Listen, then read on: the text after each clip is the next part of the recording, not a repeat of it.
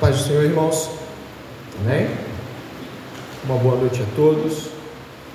Eu os convido a abrirem suas Bíblias na primeira epístola do apóstolo Pedro, mas gostaria, antes de fazer, de fazer a leitura e de iniciar o sermão, gostaria de mencionar um pouco sobre a importante data que nós estamos hoje celebrando e, juntamente conosco, muitos também. Amanhã serão 505 anos comemorativos de reforma protestante. Nós hoje estamos no domingo mais próximo dessa data, celebrando também este tema. Acho que eu tenho até uma imagem aqui dos reformadores. É, há cerca de 500, né, precisamente 505 anos atrás, peço sua atenção totalmente, Deus fez um grande avivamento. Um grande avivamento aconteceu na Europa neste momento em específico, né, 1517, nós tínhamos uma, uma problemática enorme em relação à fé cristã na Europa, ou a fé cristã majoritariamente. Nossos irmãos que estão ali, né, temos Lutero, Melanchthon, Calvino, Martin Busser e Zwingli. São nomes conhecidos que Deus usou muitíssimo em seu tempo para trazer um avivamento profundamente bíblico à, à, à Europa. Naquele período, a Igreja Católica Romana apresentava um grande problema, talvez o maior de todos que você pode imaginar: a ausência de evangelho. A mensagem da cruz e da ressurreição não estava nos púlpitos da Europa. Logo, isso não é um mero equívoco ou um desafio pequeno, é um desvio completo de curso e não apenas isso, mas podemos se somar à existência de uma quantidade infindável de mediadores humanos, santos, imagens e muitas outras coisas. Mas certamente a ausência do Evangelho é o maior problema que se pode notar naquela época. Além disso, temos também venda de perdão de pecados, documentos em que você poderia comprar perdão de Deus, e é claro, sabemos que isso não é real, mas é a realidade que se vivia naquele contexto. Deus usou estes homens aqui, e poderíamos citar outros, até alguns que vieram antes deles, para anunciar de que o Evangelho de Jesus Cristo é o único que salva. Precisamente, no dia 31 de outubro de 1517, Martim Lutero, que era um monge católico, pregou 95 teses na porta da igreja no qual ele pregava e era padre e era sacerdote essas 95 teses pregadas em um papel rapidamente foram arrancadas. Elas foram levadas pelas mãos dos seus discípulos e foram impressas cópias que em três semanas dominavam toda a região da Alemanha e em menos de dois meses toda a Europa já tinha certo acesso às 95 teses de Lutero. Nelas, afirmações seríssimas quanto aos graves problemas mencionados e principalmente ao tesouro do Evangelho que havia sido escondido dos crentes estavam relatados. A partir daí, muitas mudanças aconteceram. Deus foi boníssimo. Muitas mudanças aconteceram naqueles anos que se seguiram. Por exemplo, a reforma ela resgatou o conceito de pecado que estava perdido pelas pessoas. Muitas acreditavam em penitência, se autoflagelavam ou mesmo pagavam, como vocês ouviram, para obter o perdão de Deus. Inclusive havia um homem, um sacerdote católico chamado Tetzel, que dizia que quando uma moeda tilintava no cofrinho, uma alma saía, uma alma saía do purgatório. Para você ver como as coisas estavam difíceis. O resgate do pecado enquanto realidade criminosa, violenta e terrível contra, contra Deus, ou seja, um insulto, e mais do que um insulto, um crime contra a santidade de Deus, foi resgatado este conceito de pecado. A doutrina da justificação esta mesma, pela fé somente, também é um grande, talvez um dos maiores emblemas da reforma protestante. A Igreja Católica Romana cria e crê que a salvação é obtida por meio da graça de Deus e das obras que o fiel faz. Essas duas coisas juntas, elas salvam alguém. A palavra de Deus é muito clara: o justo viverá pela fé, somente pela fé. A reforma também resgatou o conceito de autoridade na palavra de Deus.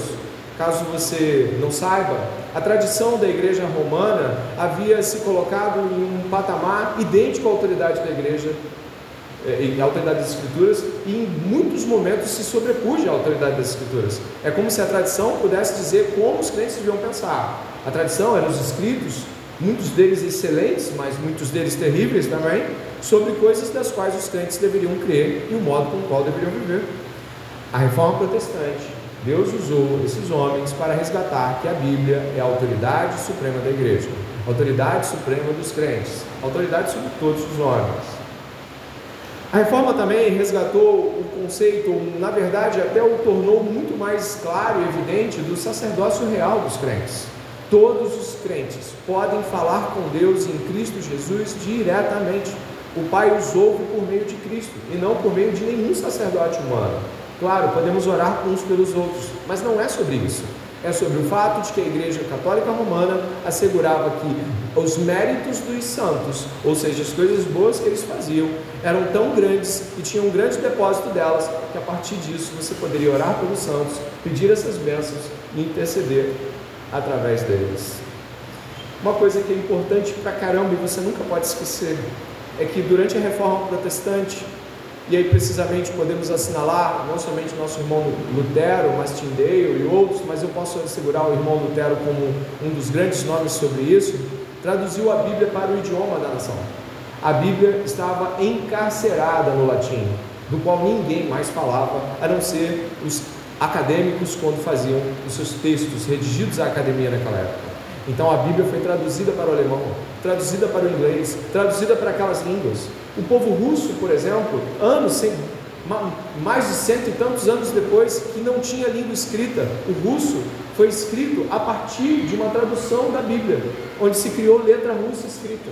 Quantas coisas maravilhosas Deus fez, não somente empurrando as culturas para que houvesse ciência, tecnologia, leitura e alfabetização, mas principalmente para que a palavra de Deus chegasse aos quatro cantos da terra.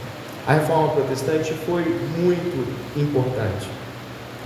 Já quase perto de nós nos ligarmos ao texto de hoje, o último ponto que eu gostaria de ressaltar, que não é esgotável nesse último ponto, mas o último ponto, o sexto ponto, é de que a reforma também trouxe uma reforma cultica, de adoração a Deus. A reforma também tocou nos horizontes de como o fiel adorava a Deus. Caso você não saiba, e eu acredito que você deveria saber, a missa era e é considerada um sacramento na Igreja Católica Romana. E como isso funciona? O sacerdote virava-se, no passado muito mais que hoje, mas o sacerdote ministrava a ceia toda voltada para o altar, de costa para os fiéis. Os fiéis igualmente também nada participavam do processo litúrgico, nem sequer cantavam, restavam orações juntas, apenas assistiam àquele grande culto a Deus.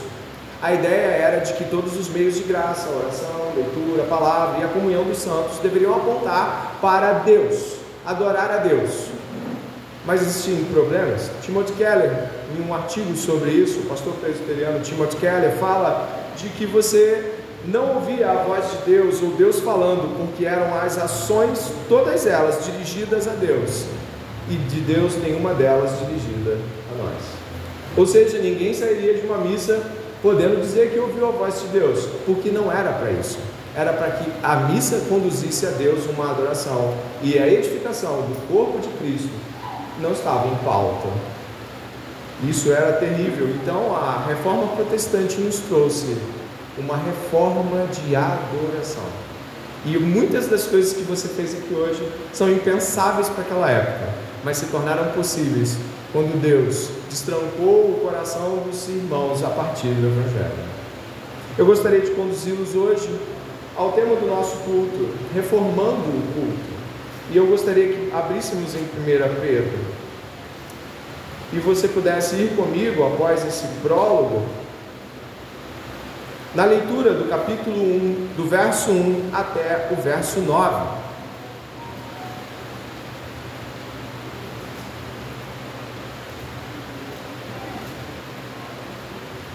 Nosso irmão Lucas Moura, com muita sabedoria, nos mostrou que hoje é dia de eleição, como sabemos, fogos podem vir a soar. E também nossos celulares podem vir a expressar comunicações que talvez nos tirem a atenção.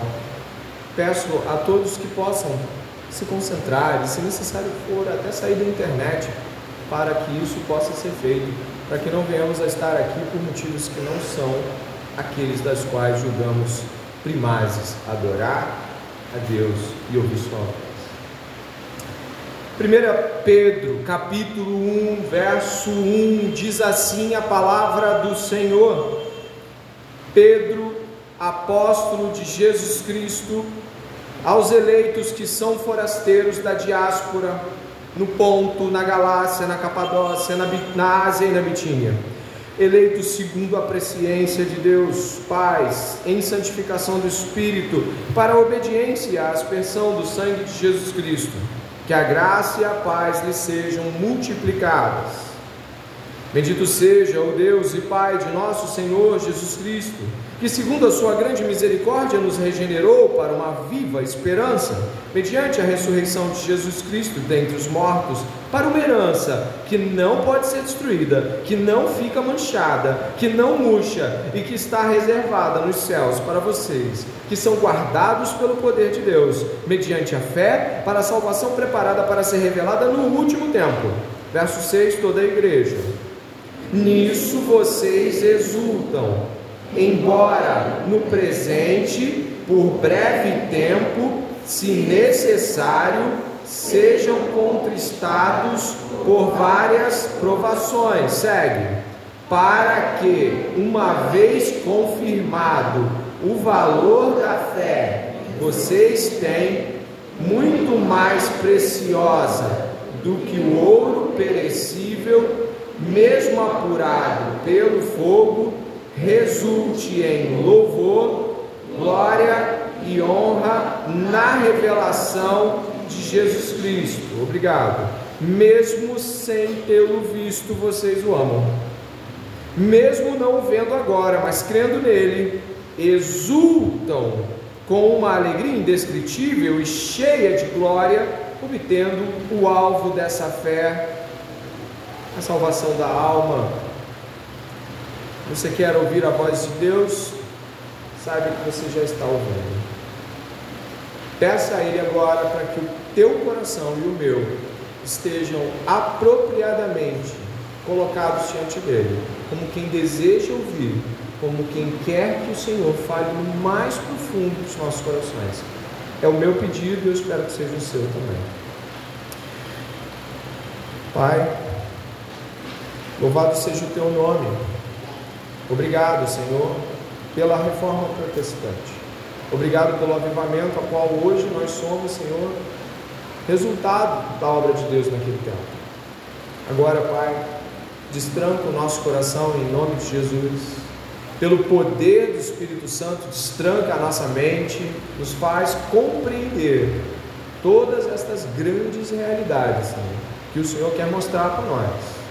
Te pedimos, nos mostra no nosso coração a tua presença santa, nos torna sensíveis a isso.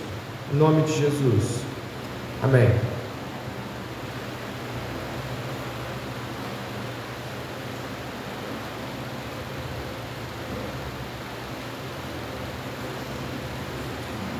Como disse os irmãos agora no prólogo antes da pregação iniciar, o culto era na Igreja Católica Romana um culto onde os meios de graça eram apontados na direção de Deus, mas de um modo estranho, onde absolutamente nenhum deles deveria ou poderia ser para a edificação do corpo de Cristo.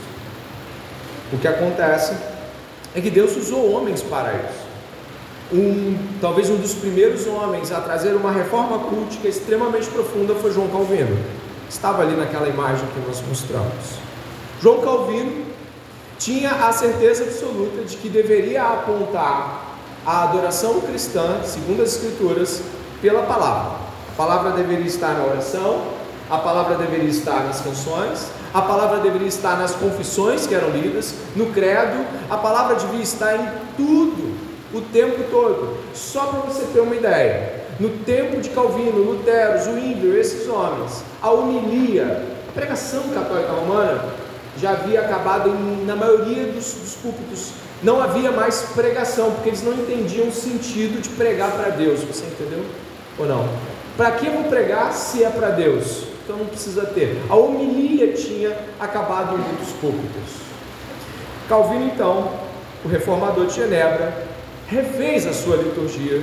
E uma das coisas mais maravilhosas que Deus deu a Calvino foi ele ter colocado a participação da congregação. Na Inglaterra, anos depois, 100 anos depois, quem fez isso foi Benjamin Kitt, um batista, irmão nosso da tradição batista. Mas ali no começo da reforma, quem fez isso foi João Calvino. Se você puder dar uma olhada, a, a, a liturgia de Calvino era pelo menos quatro vezes maior do que a nossa. Pelo menos. Tinha quatro liturgias da EBD ali. Você tinha frases das Escrituras como confissão e perdão, canto dos salmos, oração de iluminação, leitura bíblica, sermão, salmo cantado, ofertas, oração de intercessão, credo cantado, palavras das institutas, exortação, comunhão com cânticos ou leitura bíblica, oração e bênção. Amém. Três horas de culto. Que bênção. E sabe o que eu marquei em azul tangia a participação dos fiéis. Glória a Deus por isso. Calvino então fez algo que era extremamente diferente do seu tempo. Recitações em voz alta, onde as pessoas participavam dessas recitações. Credo em voz alta, onde elas confessavam seus credos. Cântico em voz alta. Tá, mas no que isso é importante, né? Eu tirei essa informação aqui deste mesmo artigo do Timothy Keller, do livro Louvor, da Thomas Nelson. Você pode comprar, vai gostar bastante. Isso aqui é Deus falando com o seu povo e seu povo respondendo. Deus fala com o seu povo e o seu povo responde a Deus.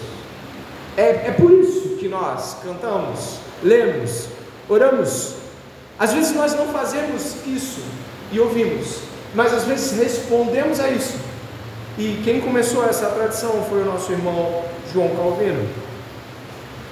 E ao contrário do que você pensa, nós já estamos nos preparando para o sermão, não estamos tão longe dele. Naquele período, uh, também um outro reformador, Zwinglio, fazia um culto mais racional, algo mais ligado ao renascentismo. Ou seja, Zwinglio, a coisa era um pouquinho mais é, brincando com os pentecostais e presbiterianos. Zwinglio, nesse sentido, tinha um culto mais presbiteriano.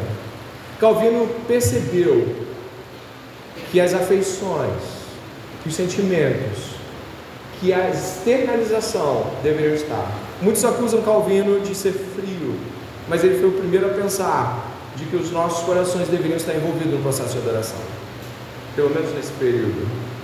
Uma de suas frases sobre isso está aqui e eu posso colocar. Uma boa afeição para com Deus, ou seja, afeição, inclinações, sentimentos, desejos para externalizados uma boa afeição para com Deus não é algo sem vida e brutal, mas um movimento animado, procedente do Espírito Santo, quando o coração é corretamente tocado e o entendimento é iluminado. Ele dizia ainda, eu não sei se eu coloquei esta parte, eu acho que eu coloquei sim. Pode passar. Obrigado.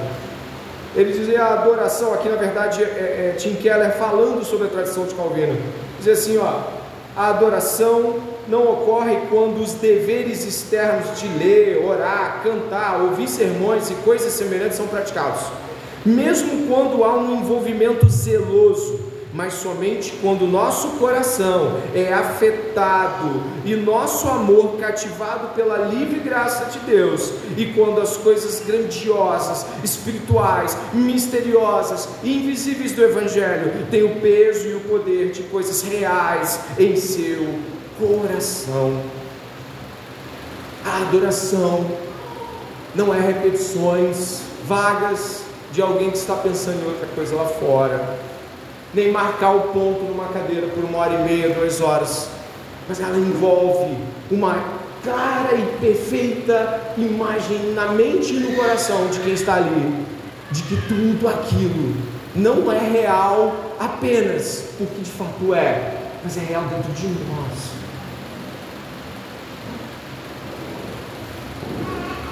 Calvino dizia: é preciso ser espiritualmente real enquanto estivermos adorando a Deus.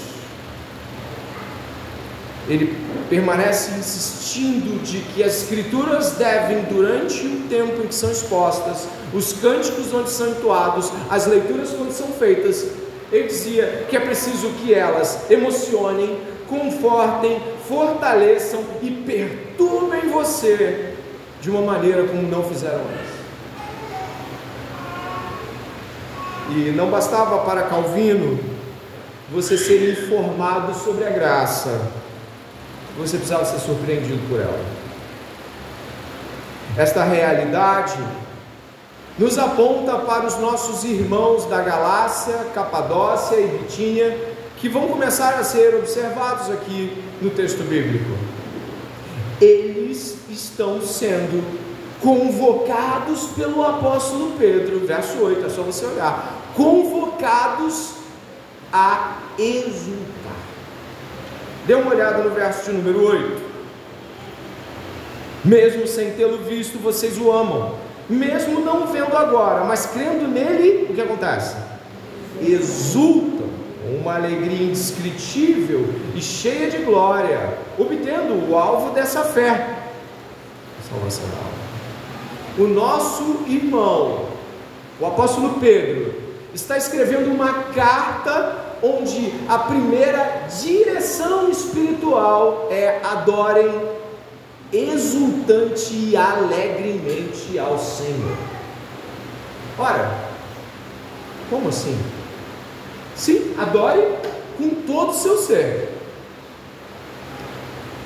Acontece que você que já leu a primeira epístola deve ter visto que as coisas não são fáceis. Na verdade, a primeira epístola de Pedro não é uma epístola de discípulos pegando uma praia e discutindo sobre teologia. Não. A primeira epístola de Pedro trata de problemas seríssimos que estão acontecendo com aquelas pessoas. E eu posso mencionar alguns deles porque eu coloquei vários textos bíblicos para que eu pudesse dialogar com você. No capítulo 2, verso 11, Pedro diz: Amados, peço a vocês, como peregrinos e forasteiros que são, que se abstenham das paixões carnais que fazem guerra contra a alma. Estes homens e mulheres, preste atenção, estão sendo tentados aqui dentro. Segundo versículo que diz: Servos, sejam obedientes ao Senhor de vocês com todo temor, e não somente se ele for bom e cordial, mas também se ele for mal, porque isso é agradável a Deus que alguém suporte tristezas, sofrendo injustamente por motivo de sua consciência para com Deus. Existe sofrimento de escravos na mão dos senhores. E esses sofrimentos são tão fortes que o apóstolo Pedro precisa apontar para eles e dizer: suportem, suportem, suportem em Cristo. As mulheres em seus casamentos muitas vezes estão passando muitos desafios e até hoje homens e mulheres passam desafios quando se casam com ímpios, ou mesmo desafios em casamentos. Nesse caso aqui, nos parece um casamento de uma mulher com um homem ímpio. O, o texto bíblico diz: igualmente vocês, esposas, estejam sujeitos cada um ao seu próprio marido, para que, se ele ainda não obedece à palavra, seja ganho sem palavra alguma, por meio da conduta de sua esposa, a observar o comportamento honesto e cheio de temor que vocês têm, esposas com maridos ímpios passando todo tipo de dificuldade. Se segue ainda, o texto seguinte é: Porque se for da vontade de Deus, é melhor que vocês sofram por praticarem o bem do que por praticarem o mal. Pois também Cristo padeceu uma única vez pelos pecados, o justo pelos injustos, para conduzir vocês a Deus, morto sim na carne, mas vivificado no espírito. Se seguem os dois últimos, e se diz: se são insultados por causa do nome de Cristo, vocês são bem-aventurados, porque o Espírito da glória, que é o Espírito de Deus, repousa sobre vocês. Que nenhum de vocês sofra como assassino, ou ladrão, ou malfeitor, como quem se mete na vida dos outros. Mas se sofrer como cristão, não se envergonhe. Pelo contrário, glorifique a Deus por causa disso. Sofrimentos por perseguições empreendidas por não cristãos. E por último, Lancem sobre ele todas as suas ansiedades, porque ele cuida de vocês. Sejam sóbrios e vigilantes. O inimigo de vocês? Quem? O diabo anda em derredor, como leão que ruge procurando alguém para devorar. Exultem, cantem, adorem. temores, tentações, opressões em casa, problemas com o marido ímpio, surra de Senhor, apanhando em nome de Jesus, Satanás rugindo como um leão. Muitas coisas estão acontecendo naquela igreja, naquelas igrejas com aquelas pessoas. Pode parecer que o clima não é de adoração, o clima não é de vamos cantar alegremente ao Senhor, mas será que Deus esqueceu de nós?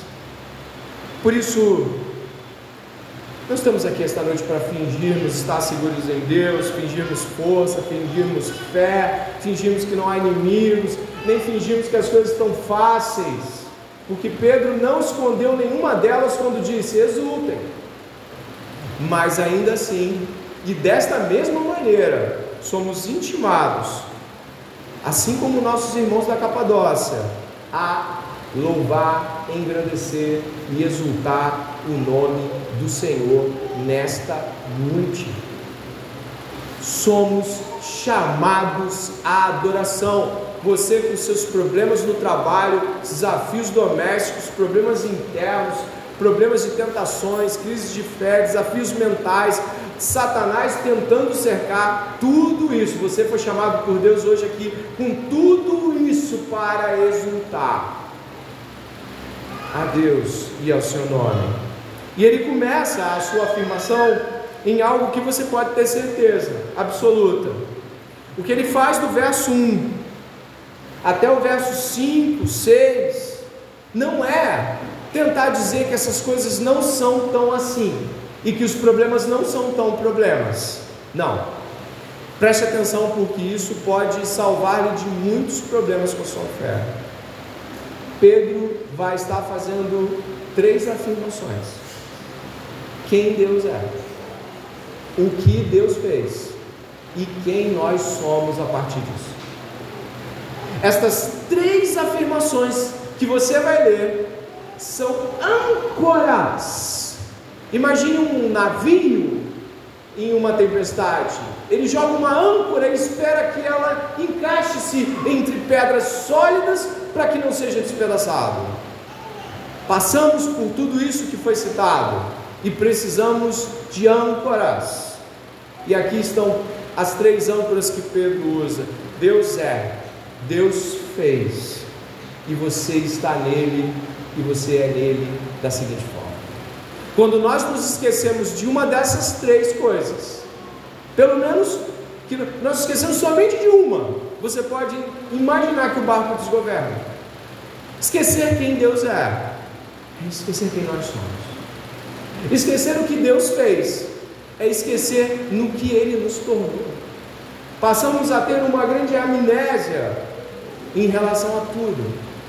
E tudo isso que era desafios e tristezas se tornam monstros que engolem a fé do crente. Pedro começa apontando para a eternidade. Ele diz assim: Pedro, apóstolo de Jesus Cristo, aos eleitos que são forasteiros da diáspora, no Ponto, na Galácia, na Capadócia, na Ásia e na Bitínia, eleitos, ele reforça, segundo a presciência de Deus Pai, em santificação do Espírito, para a obediência e a expressão do sangue de Jesus Cristo. Eleitos. A expressão eleitos é usada nas Escrituras, apontando para a eternidade a escolha de Deus na eternidade. E ele chama esses forasteiros, esses homens e mulheres que não parecem ter uma terra ou um lugar terreno ao qual possam acalmar seus corações, são forasteiros, são peregrinos. Chama eles de eleitos, escolhidos de Deus. A aparente, o aparente desgoverno de não terem talvez todo o estabelecimento terreno que outros que têm condições têm, não deveria tirar deles a certeza de quem os escolheu. Eleitos.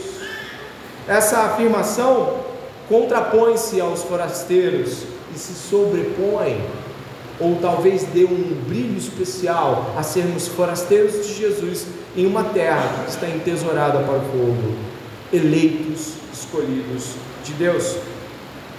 Mas diz para quê? fomos eleitos e o modo como fomos eleitos. Repare, por favor. Eleitos, verso 2. Em segundo a presciência de Deus, em santificação do Espírito, para a obediência e a aspersão do sangue de Jesus Cristo. Aqui, a santificação do Espírito nos separa para Deus, ou seja, nós somos separados para Deus pelo Espírito Santo, que nos santifica, nos, nos exclusiviza para Deus. E em seguida está dizendo é, para a obediência, temos um propósito, obedecer a Deus. Nós somos chamados à obediência, porque a obediência reflete Deus para as outras pessoas, glorifica a Deus. A obediência é o único caminho no qual nós não nos cegamos ao longo da jornada. Se você quiser ficar cego, desobedeça a Deus. Se você quiser não começar a entender, desobedeça. Não estou mandando fazer isso. A cegueira provém da vontade humana de ser tal como um Deus para si mesmo. E o que nós encontramos para a obediência e a aspersão, aspersão é jogar sobre.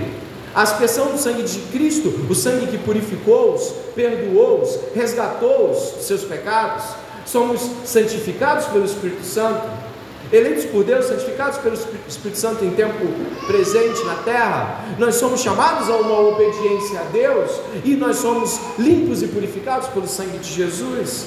Estas afirmações já são grandiosas. E Pedro já começa dizendo de que nós temos um resgate, Jesus nos resgatou, de que nós temos a quem pertencemos? Deus, pertencemos a Deus, escolhidos por Deus, pertencemos a Deus, separados por Deus, pertencemos a Deus. Não estamos por aí, porque você pode imaginar que o coração de um forasteiro, de um peregrino, de um abandonado da vida, de alguém que pai, mãe abandonou, que todo mundo abandonou, que não parece que não tem paradeiro, pode imaginar assim: eu não pertenço a lugar algum, eu não pertenço a nada, eu não tenho senso de pertencimento. Mas escute, aqui está dizendo você foi escolhido por Deus. Você foi limpo por Deus. Separado para Deus. Pertencer a Deus neste mundo é saber quem se é, de onde veio, para onde vai e ter certeza de que pode não ter mais nada com que se apegar, mas não precisa de mais nada com que se apegar, só de Deus e já o tem. E aqui nós temos purificação, identidade, pertencimento, motivo para viver, obedecer a Deus. Obedecer a Deus é o único modo de conhecer a Deus. Ninguém conhece a Deus sem obedecer a Deus. Somos chamados à obediência, porque além de ser um caminho seguro, ela nos faz ver Deus como Deus é.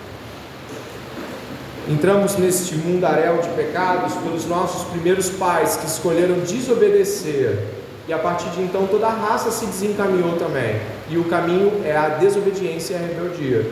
Deus apresenta um novo e vivo caminho Jesus Cristo, que foi obediente até a morte e morte de cruz, recuperando para nós o caminho da obediência. Você hoje, separado por Deus, santificado por Deus em Cristo Jesus, pode obedecer a Deus. Isso é uma dádiva. Você não podia. E glória a Deus por isso. Nós avançamos então já com um senso de identidade, de pertencimento, do que fazer dessa vida, e avançamos aí para os versos seguintes. Então, eu termino esta primeira parte deixando claro: não se esqueça, você tem um propósito neste mundo. Pessoas cristãs não ficam esperando chamados para começar a agir, somos chamados à obediência, a dizer sempre sim para Deus. É o único modo com o qual podemos vê-lo, senti-lo, conhecê-lo e amá-lo os, os versos 3 e 4 trazem profundas verdades também. Bendito seja o Deus e Pai de nosso Senhor Jesus Cristo, que, segundo a sua grande misericórdia, nos regenerou para uma viva esperança, mediante a ressurreição de Jesus Cristo dentre os mortos, para uma herança que não pode ser destruída, que não fica manchada, que não murcha e que está reservada nos céus para vocês. Eu lancei aqui todas essas afirmações, uma após a outra, porque elas são grandiosas. Deus é grande misericórdia, Deus nos faz nascer de novo, Deus nos dá é, esperança viva, Deus ressuscitou Jesus Cristo dos mortos, Deus promete uma herança indestrutível, Deus está guardando essa herança para que ela nunca pereça, surge ou desapareça. São grandes afirmações. Grandes afirmações. Certa vez o pastor Martin Luther King disse uma frase que para mim faz tanto sentido e eu acredito que para muitos de nós. Ele disse assim certa vez: Tudo que eu tentei segurar com minhas próprias mãos eu perdi, mas tudo que eu coloquei nas mãos de Deus eu tenho até hoje. Nós perdemos as coisas quando tentamos segurá-las com nossas próprias mãos. Se você puder olhar, vai perceber que existe algo grandioso aqui. Nós estávamos falando sobre a eleição na eternidade. E ali nós já estamos, por favor, no final do verso 4, nós já estamos nos céus. Você viu o verso 4? A gente começou no verso 1 e 2 na eternidade. Aí o apóstolo Pedro nos, nos fez descer e ver Jesus Cristo sendo morto e crucificado por nós. E aí nós passamos pelo caminho da santidade e da obediência. E aí lá no final do verso 4, o que, você encontra? Os céus. Ele fez um arco, ele fez uma, como diz alguns teólogos, ele fez uma corrente de ouro indestrutível, dos céus aos céus, da eternidade à eternidade. Imagine que esta salvação fosse uma corrente. Essa ideia é usada por muitos teólogos. Uma corrente de ouro indestrutível. indestrutível. E aí eu fiz o passo a passo. Eu acho que eu fiz o passo a passo. Para você acompanhar. Ah, fiz sim. Se você olhar para trás da eternidade, tanto quanto você possa olhar, você encontra a eleição. Não foi assim que a gente viu? Eleitos? Lá atrás. Não havia mundo não havia nada. Eleitos. Escolhi amar. Escolhi amar. Ponto. Então, para os estrangeiros eleitos, Deus escolheu desde o princípio, Paulo também disse em 2 Tessalonicenses, eleitos para a salvação. Se você olhar para trás na eternidade, você vê. Se você olhar para a eternidade o mais longe que puder nesta cadeia de salvação, você verá uma herança de acordo com o verso 4 que está reservada por Deus para você portanto imperecível, imaculada e, e, e, perfeita diante de Deus. Você olha para trás e você vê a escolha da eleição. Você olha para frente e você vê uma herança. Não fez nada para conquistar essa herança. Você vê uma herança enorme, linda e perfeita, guardada em Cristo, que é a nossa vida. E aí, se você olhar para trás nessa corrente, alguns milhares de anos, essa corrente de amor, você encontrará Deus enviando o seu filho Jesus para derramar sangue pelo seu pecado. Por isso que a gente viu a aspersão do sangue de Jesus. Mas se você olhar uns um, dois ou vinte ou setenta anos atrás, eu não sei, você verá a nova e viva esperança que Cristo te deu. Você vê no verso 3 que você foi regenerado para uma nova e viva esperança. Se você olhar essas pontas, você tem de eternidade a eternidade o amor de Deus. Se você entrar na temporalidade, você vê Cristo morrendo por nós para salvarmos. E se você olhar um pouco tempo atrás, você que conhece o Senhor e o ama, você vai ver o resgate para uma nova e viva esperança. Você vê o desenvolvimento terreno e é lembrado do desenvolvimento eterno desta salvação Escute, tudo que se vê é amor. Um Deus preparando você para viver num mundo difícil que o filho. Deus não fez privilégios para Jesus, pelo contrário, Jesus recebeu tudo do mais pior e difícil. Só vê amor. Deus escolheu amar, Deus escolheu amar, sacrificando o seu filho Agora, às vezes, alguns de nós não conseguem dar uma oferta, alguns de nós não conseguem chegar mais cedo para ficar com alguém e conversar sobre Jesus. Alguns de nós se pensam assim: ah, eu não sei se eu iria, se Deus me chamasse para um lugar distante para pregar o Evangelho. Agora, pense no envio do Filho amado, quantas afeições estão envolvidas quanto desgaste de pensamento de Deus acerca dos horrores que seu filho passaria do desprezo que eu e você, antes de nos convertermos, demos a Ele. Quanto desprezo! Lembre-se de onde o Senhor te tirou. Você se lembra? Muitos de nós, por vezes, não lembramos de onde Deus nos tirou. Não é lembrar com gozo, mas com uma tristeza. O Senhor me chamou aos 28 anos de idade. Tenho 42 anos. Quanto tempo? Quantas afrontas eu fiz a Ele? Por que não me esmagou? Por que não me destruiu? Tinha todo o direito. Por que não fez? Porque Deus, rico em misericórdia, não me olhou segundo os meus pecados, segundo o seu Filho, segundo o grande amor com que nos amou. Sabe quando nós olhamos para essas coisas? Aquilo que Jonathan Edwards, aquilo que Calvino disse, aquilo que outros homens que falaram sobre grandes afeições e um coração transbordante da presença de Deus falaram, deve começar a crescer no seu coração. Lembrar de onde o Senhor te tirou, lembrar do amor e do grande amor que Ele tem sobre tua vida. É por isso que o verso 6 diz: Nisso vocês resultam. existe uma resposta ao grande amor de Deus a exultação. Eu estava hoje meditando sobre o culto e sobre a pregação, e em dado momento me, me ocorreu lembrar do livro de Apocalipse, de como o livro de Apocalipse se parece com várias cenas das nossas vidas quando cultuamos. Cânticos, mãos levantadas, várias cores, cabelos, rostos. Sabe, quando nós estamos falando do livro de Apocalipse, nós falamos de incontáveis cânticos.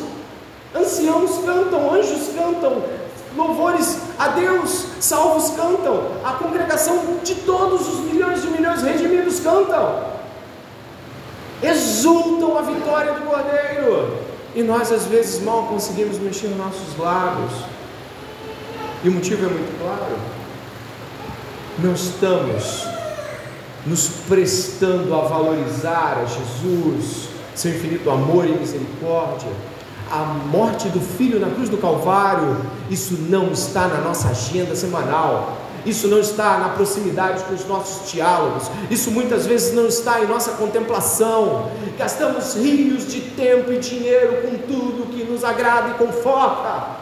E quando vamos estar diante de uma pregação sobre a morte do Filho de Deus, nossas afeições não estão lá, não foram cultivadas, não foram dadas durante a semana, o mês, o ontem. Você não se prepara para vir aqui, então o que espera?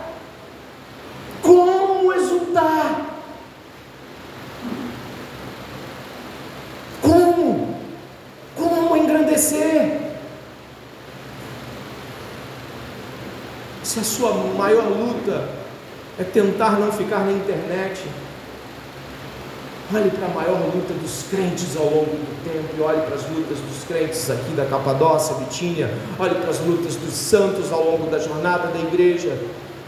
Muitos mal podiam se manter de pé, muitos mal tinham algumas páginas da Bíblia para ler, alguns não tinham dinheiro, iam assim mesmo e se viravam, iam descalços, sem nada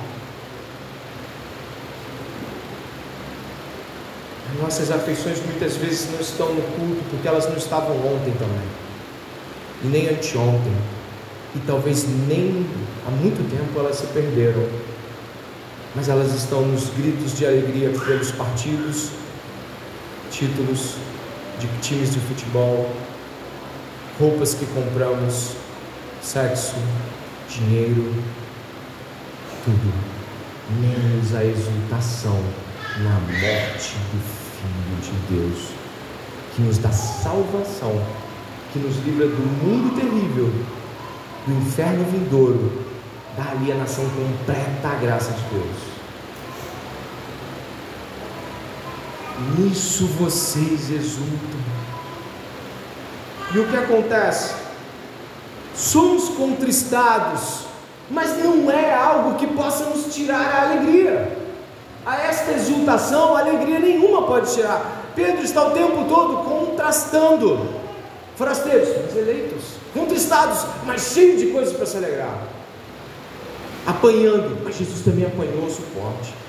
O tempo todo há um contraste, há um cala a boca da tristeza e do engano. Não deixe que isso seja o ponto da sua vida, porque não foi o ponto da vida daquele que te salvou. Jesus nunca olhou para o seu sofrimento como desnecessário, como um sofrimento do qual eu e você não merecíamos, porque de fato nem merecíamos, mas Ele sempre nos olhou com amor. Com amor. Eu gostaria que você pudesse perceber que há um resultado para isso. Dê uma olhada aqui o verso 7 diz: Para que, uma vez confirmado o valor da fé que vocês têm, as provações tenham motivo. Faz com que a fé seja demonstrada tal valiosa como é. Quando estamos em provação, as pessoas nos veem passando por isso e exultando a Cristo, e esta fé é provada e aprovada diante dos olhos de todos. O resultado, verso 7, para que uma vez confirmado o valor da fé que vocês têm, muito mais preciosa do que ouro perecível, mesmo apurado pelo fogo, olha o resultado, pode completar. Resulte em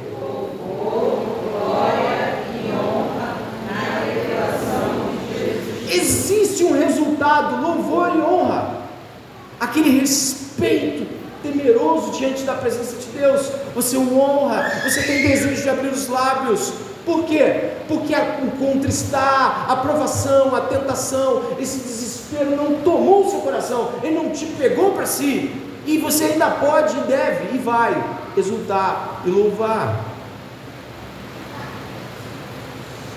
E aí o verso 8 vai nos levar à compreensão de algo muito profundo. Pedro já estava um senhor aqui quando escreveu isso, ele já era um idoso e ele estava dizendo a pessoas que nunca tinham visto Jesus Cristo em carne, mas ele tinha. Mas ele disse assim delas, verso 8: Mesmo sem tê-lo visto, vocês o amam. Mesmo não o vendo agora, mas crendo nele, exultam com uma alegria indescritível e cheia de glória. Exultação, alegria e louvor glorioso e jubiloso. Você e eu devemos a Deus exultação, alegria e louvor jubiloso. O pastor congregacional Jonathan Edwards, cerca de quase 200 anos depois da reforma protestante, escreveu em um momento ímpar de sua jornada com Deus, onde ele falava muitíssimo sobre como o coração deve responder a essas realidades ele escreveu algo muito importante sobre afeições religiosas, sobre como devemos responder a Deus com nossas afeições. Preste bastante atenção, estamos indo para o final do sermão. Ele disse assim: aquele que não tem afetividade religiosa, ou seja, apego, sentimentos, inclinação afável e, e amável a Deus, externa, visível, aquele que não tem é, afetividade religiosa, acha-se em um estado de morte espiritual, está totalmente destituído das influências poderosas, vivificantes e influentes do Espírito de Deus em seu coração. Como não há religião verdadeira onde não há nada além de afeto, então não há religião verdadeira onde não haja afetividade religiosa.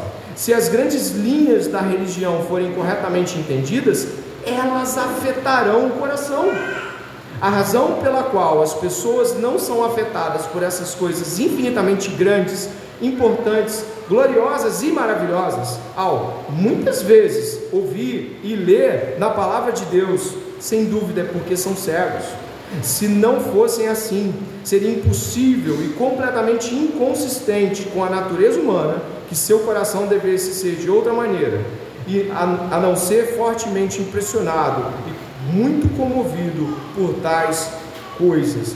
Edwards dizia que pessoas podem passar por momentos de frieza, mas, mas, verdadeiramente cristãos se levantam diante desses momentos e buscam a face de Deus, até que seu coração, suas afeições e sentimentos sejam, como ele escreveu neste livro, afeições religiosas, demonstrativamente claras e patentes a todos. Não é sobre personalidades. Não é sobre o seu jeito, não é sobre essas coisas. E ele falou claramente o que acontece: estão cegos. O que cega a gente? O que nos cega? Você sabe o que? O, o, pode falar Você sabe o que nos cega? O pecado. Crentes podem estar cegos com o pecado? Sim.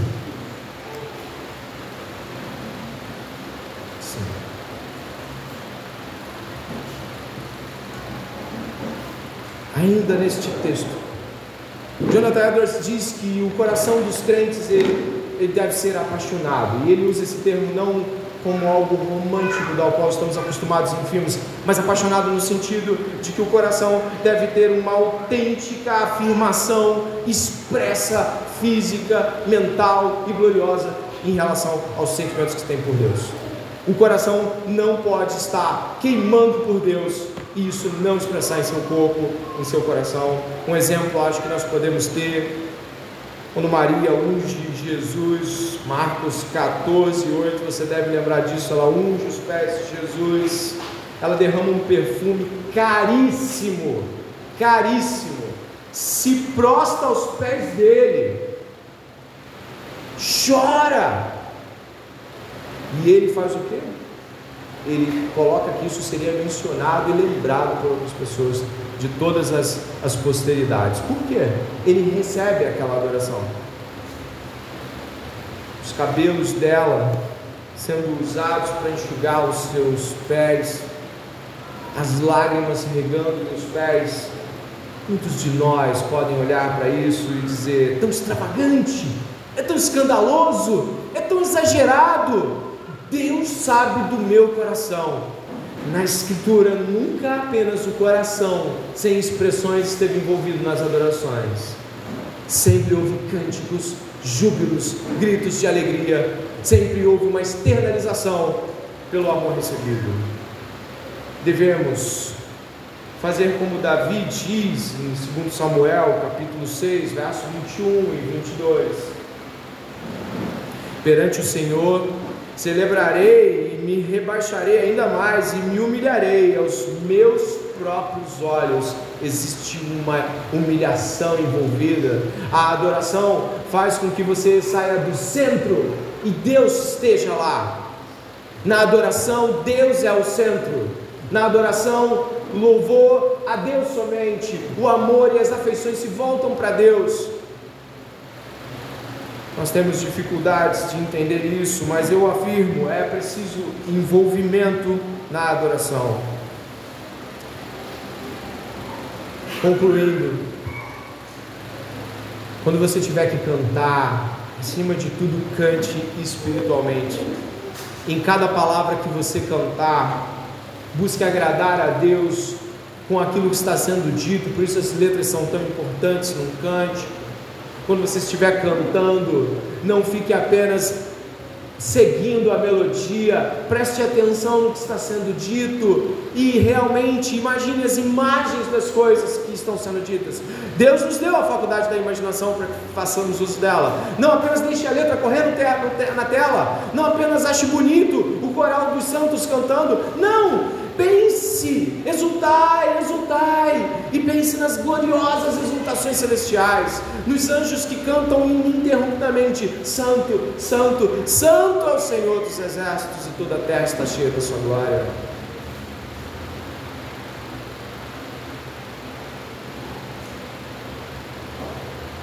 Quando você estiver lendo as Escrituras, imagine as coisas que está lendo se volte com o coração e preste toda a atenção nas coisas que estão diante dos seus olhos e ouvidos. Quando nós estivermos em orações congregacionais, que não seja apenas um amém exterior, mas um assim seja lá dentro. Eu gostaria que você soubesse que se você está insensível para com Deus, se você não tem afeições para com Deus, isso já tem algum tempo. Outras coisas roubaram isso. Falsas esperanças arrancaram isso de você. Coisas que você esperava que não eram sobre Deus, deixaram de ser legítimas ao mesmo, no mesmo momento onde tomaram a legitimidade daquilo que era para Deus. Preste atenção, não estamos aqui para enxugar gelo, como diz o populacho. Não estamos aqui para falar as mesmas coisas e sair da mesma forma. Nós estamos diante do Deus vivo. Existe um Deus e Ele está falando com você, gritando no megafone. Se você está insensível a Deus, responda hoje de uma maneira como nunca respondeu. Como há muito não responde. Se está com pecados tomando o seu coração, agora mesmo já pode falar com Ele, há um novo e vivo caminho, e você pode falar com Ele agora. Não precisa da minha, do meu auxílio, você já pode mexer com os lábios e com o coração e dizer: Estou aqui. Como ele disse, insensível. Ontem, anteontem, há muito venho assim. Há muito tempo. A Bíblia é papel, a oração é um esforço. Ah, Deus, o que tomou meu coração. Isso falo para os crentes, porque os crentes já são os perdoados de Jesus, os santificados e exclusivos de Deus, e podem se chegar ao Pai agora com uma rapidez enorme. Eles, se eles disserem Pai, ao coração o Espírito já diz: Filho, que bênçãos, que bênção, glória a Deus. E se você nunca soube o que é isso que eu estou te falando, se você nunca esteve diante das alegrias e do gozo eterno de estar na obra de Jesus se regozijando, se você acha que isso é no mínimo patético, talvez até desprezível, se você acredita que a adoração a Deus envolva somente entender quem Ele é e está resolvido e você vai para casa e segue, você tem um problema. Adoramos a Deus com tudo que somos, tudo que temos, tudo que pensamos e com tudo que amamos. E esta noite você é chamado a arrepender-se a Jesus e ser salvo por Jesus.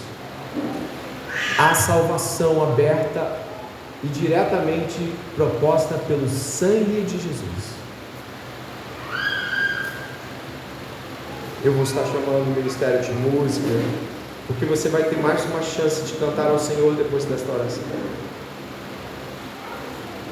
E eu gostaria que você neste momento já ficasse de pé e participasse dessa oração. O Ministério de Música já pode tomar o lugar. Não se distraia, não perca o foco. O Espírito Santo está falando com muitos de nós aqui hoje, falando com a sua igreja. Não conforme-se com a insensibilidade, não se conforme, não se conforme de não sentir a presença do Senhor, não se conforme de não ter desejo de ler a Bíblia, não se conforme de não querer orar, não se conforme se as coisas como é, celulares, computadores, divertimentos, passeios, todas as coisas, todas as coisas, não se conforme se essas coisas tomaram seu lugar, se o prazer por trabalho, se a, a, busca pela conquista humana, se os objetivos humanos tomaram lugar, não se conforme nesta noite. Vá até o Senhor, eu apelo. Ore comigo. E depois cante com todo o seu coração. Pai, a igreja está aqui neste culto prestado ao único Deus verdadeiro. Os nossos corações, em geral, buscam a nossa própria vontade, justiça e sabem muitas vezes o que dizer quando querem a sua própria vontade, mas quando estamos diante de Deus, precisamos nos desarmar e reconhecer quem é o Senhor. Nesta noite eu te peço que todos que estiverem aqui, Senhor, neste momento, em nome de Jesus, estejam mexendo com os seus lábios, não apenas, Senhor, porque há um pedido, mas não, mas porque compreendem que o nosso louvor dos lábios se deve ao sacrifício de Jesus, se deve, Senhor, a todas as grandes coisas que o Senhor Jesus fez na cruz e que é um insulto não te adorar depois de tudo que o Senhor é e fez exultamos, exultamos o nome de Deus, exultamos o glorioso Jesus Cristo, exultamos pelo Evangelho e te pedimos que durante a canção que vamos entoar, Pai, nós estejamos como aqueles que exultam, em nome de Jesus. Amém. Amém.